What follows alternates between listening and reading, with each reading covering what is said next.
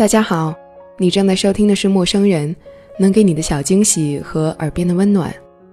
我是你们的新朋友西子，草头西也读作茜。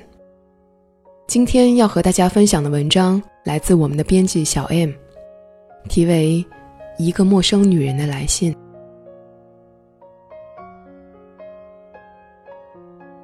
几年前，我曾和好友讨论一个偶像剧情节的问题。你愿意为爱人做出一些可能他一辈子都不知道的牺牲吗？其实也没有什么热烈的讨论过程，因为我们俩都选择不会。大概那时年纪还小，不懂得什么是真爱，又也许是年代不同。但是有一个女人做到了，她虽然不是真实存在的，但她的故事。着实触及到我心灵最柔软的地方。这个女人来自奥地利作家史蒂芬·茨威格的《一个陌生女人的来信》。她在生命的最后时刻，饱蘸着一生的痴情，写下了一封凄婉动人的长信，向一位著名的作家袒露了自己绝望的爱慕之情。她说。她的一生是从初遇那个男人的那一刹那才开始的。那时他还是个孩子，毫无阅历，毫无准备，一头栽进命运里，就像跌进一个深渊。之后，他经历了少女的痴迷、青春的激情，独自承担着暗恋的心理重负。为了抚养与心爱之人三日欢愉而诞生的小生命。他不得不去做权贵的情人，或去卖身。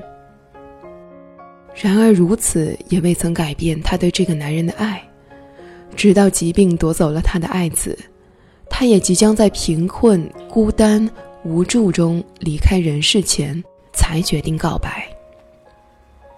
在看完单位前辈推荐的这部由小说改编的电影时，我就开始构思为这个女人写一期节目了。却拖延到今天，因为我想多了解他一点。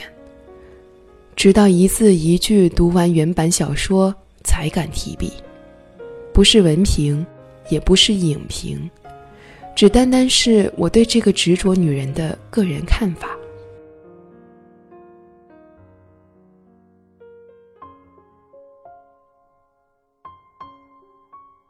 你，从来也没有认识过我。我的儿子昨天死了。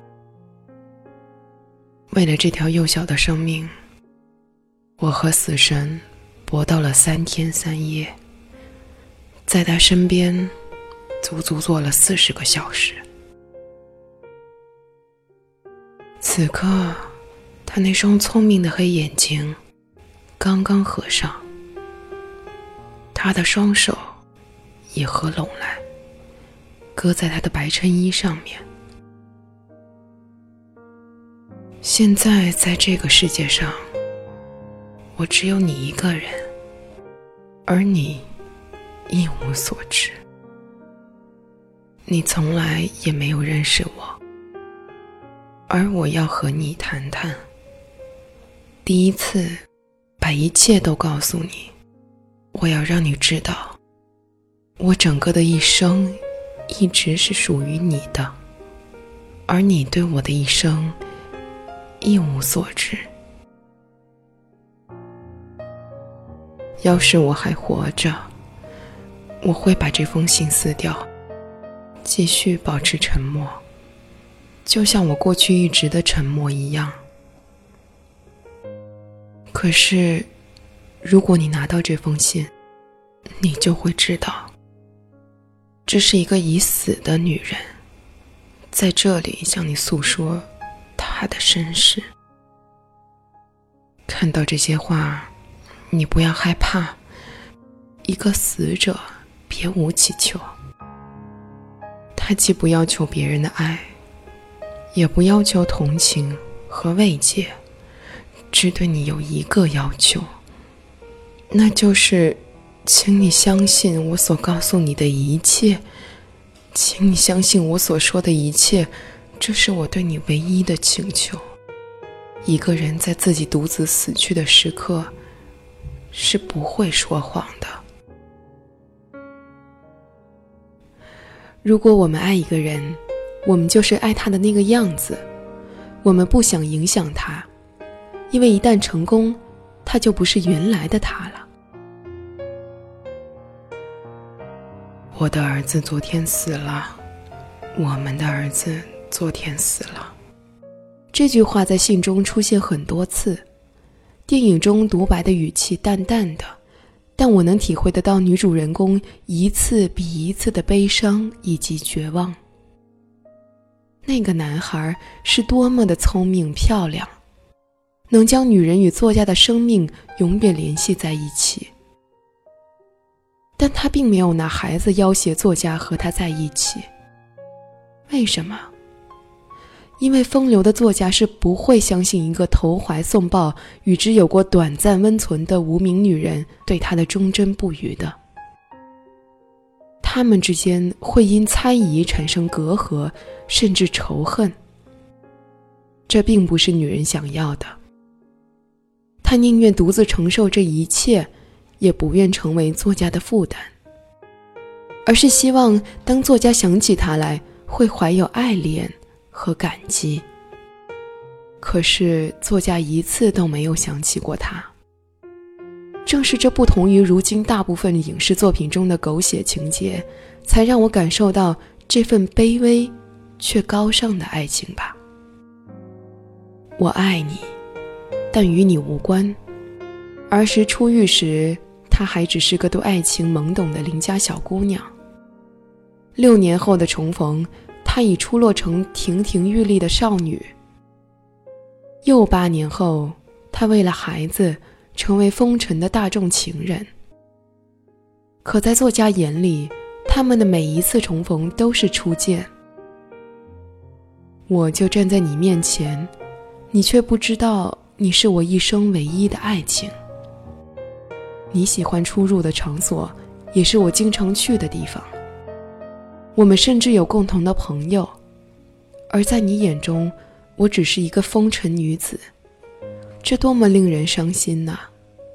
女主角也提示过作家，比如每年作家生日时送来白玫瑰，在最后一页听到作家又要出远门时，忍不住告诉他，他深爱的男人也总是出门到外地去。但是作家还是没有认出他来。女主人公为什么临死前才决定告白？是因为她清楚作家先生只不过把她当做众多情人中的一个，对她，并没有爱。即使出于愧疚使两人结合，也是不幸的。暗恋是一出自导自演的悲剧，有时候。并不是讲明白、说清楚才是最好的。完美和完整也不是一回事情，这是我欣赏女主角的原因。说什么想到谁就去见吧，遇到喜欢的人就大胆去表白吧，这只是送给对爱满怀憧憬的少女们的心灵鸡汤。真爱是小心翼翼的，连主动打招呼都会觉得暧昧。正如我现在做的这期节目，又想起我少女时代的爱恋对象。我也曾为他做过一些卑微的傻事儿，也曾幻想和他过完一生。但错过了，就不要再执着，继续保持沉默的爱。难受的虽然只有自己，而时间会教会我们放下。说出来又能怎样？对于现在的他，也只是累赘。被拒绝还想对方愧疚，那是不可能的。与其因为不被爱而老死不相往来，我更希望有缘再见时，他还记得我，大家还能坐在一起，笑谈风生。怎么去拥有一道彩虹？怎么去拥抱一夏天的风？天天上的星星笑地上的人总是不能懂不能今天的节目就是这样了谢谢你们的收听我是你们的主播西子我们下期再见祝你们晚安。如果我爱上你的笑容要怎么收